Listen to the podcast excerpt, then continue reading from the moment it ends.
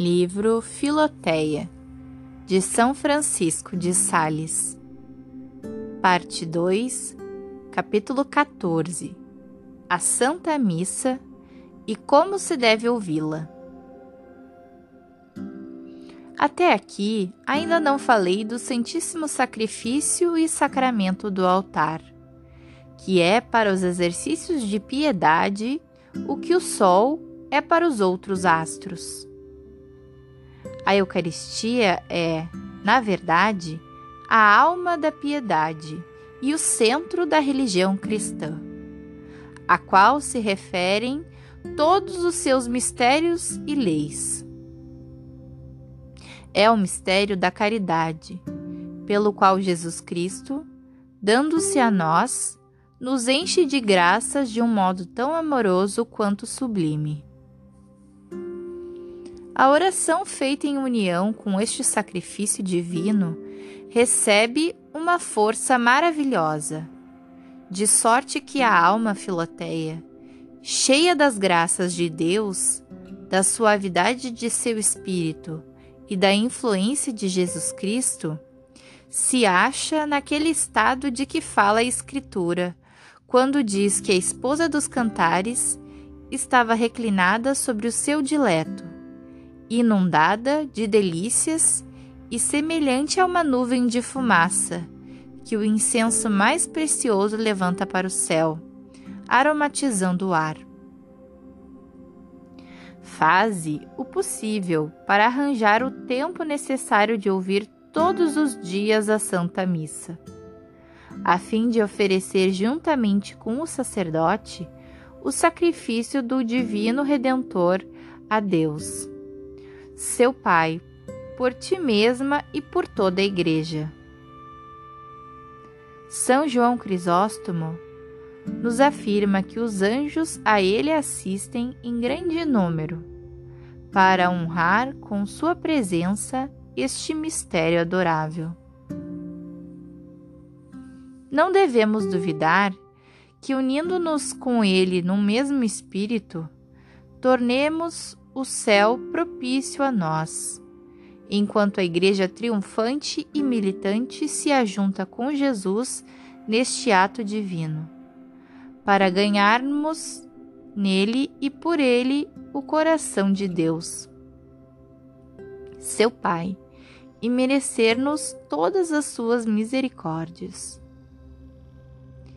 Que dita para uma alma poder concorrer para isso algum tanto por uma devoção sincera e afetuosa. Se absolutamente não podes ir à igreja, é necessário então suprires a falta da presença corporal pela espiritual.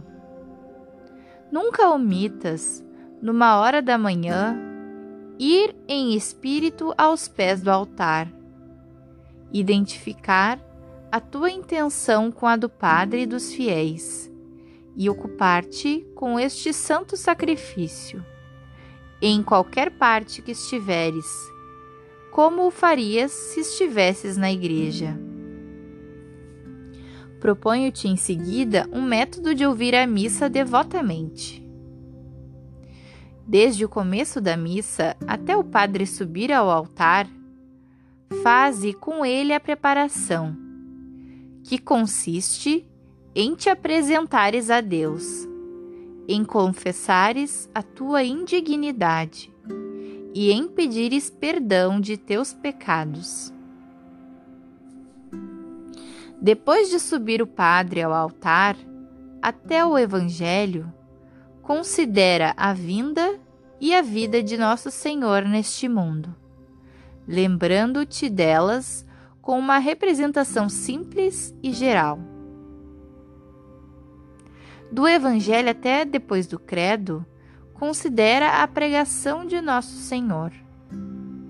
Protesta-lhe sinceramente que queres viver e morrer na fé, na prática de Sua palavra divina e na união da Santa Igreja. Do Credo ao Paternoster aplica teu espírito à meditação da paixão e morte de Jesus Cristo, aos quais se representam atual e essencialmente neste santo sacrifício, que oferecerás em união com o Padre e com todo o povo a Deus, o Pai da misericórdia, para sua glória e nossa salvação. Do Paternoster à comunhão, excita teu coração, por todos os modos possíveis, a querer ardentemente unir-se a Jesus Cristo, pelos laços mais fortes do eterno amor. Da comunhão ao fim, agradece a Sua Divina Majestade por Sua encarnação, vida, paixão e morte, e também pelo amor que nos testemunhou neste santo sacrifício, conjurando-o por tudo isso a ser propício a Ti a teus parentes e amigos, e a toda a igreja.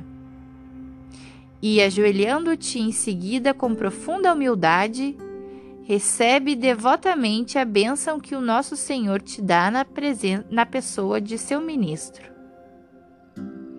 Querendo, no entanto, fazer no tempo da Santa Missa a tua meditação habitual, escusa-te seguir este método será suficiente fazer no começo a intenção de assistir a este santo sacrifício. Tanto mais que quase todas as práticas deste método se acham sintetizadas numa meditação bem feita.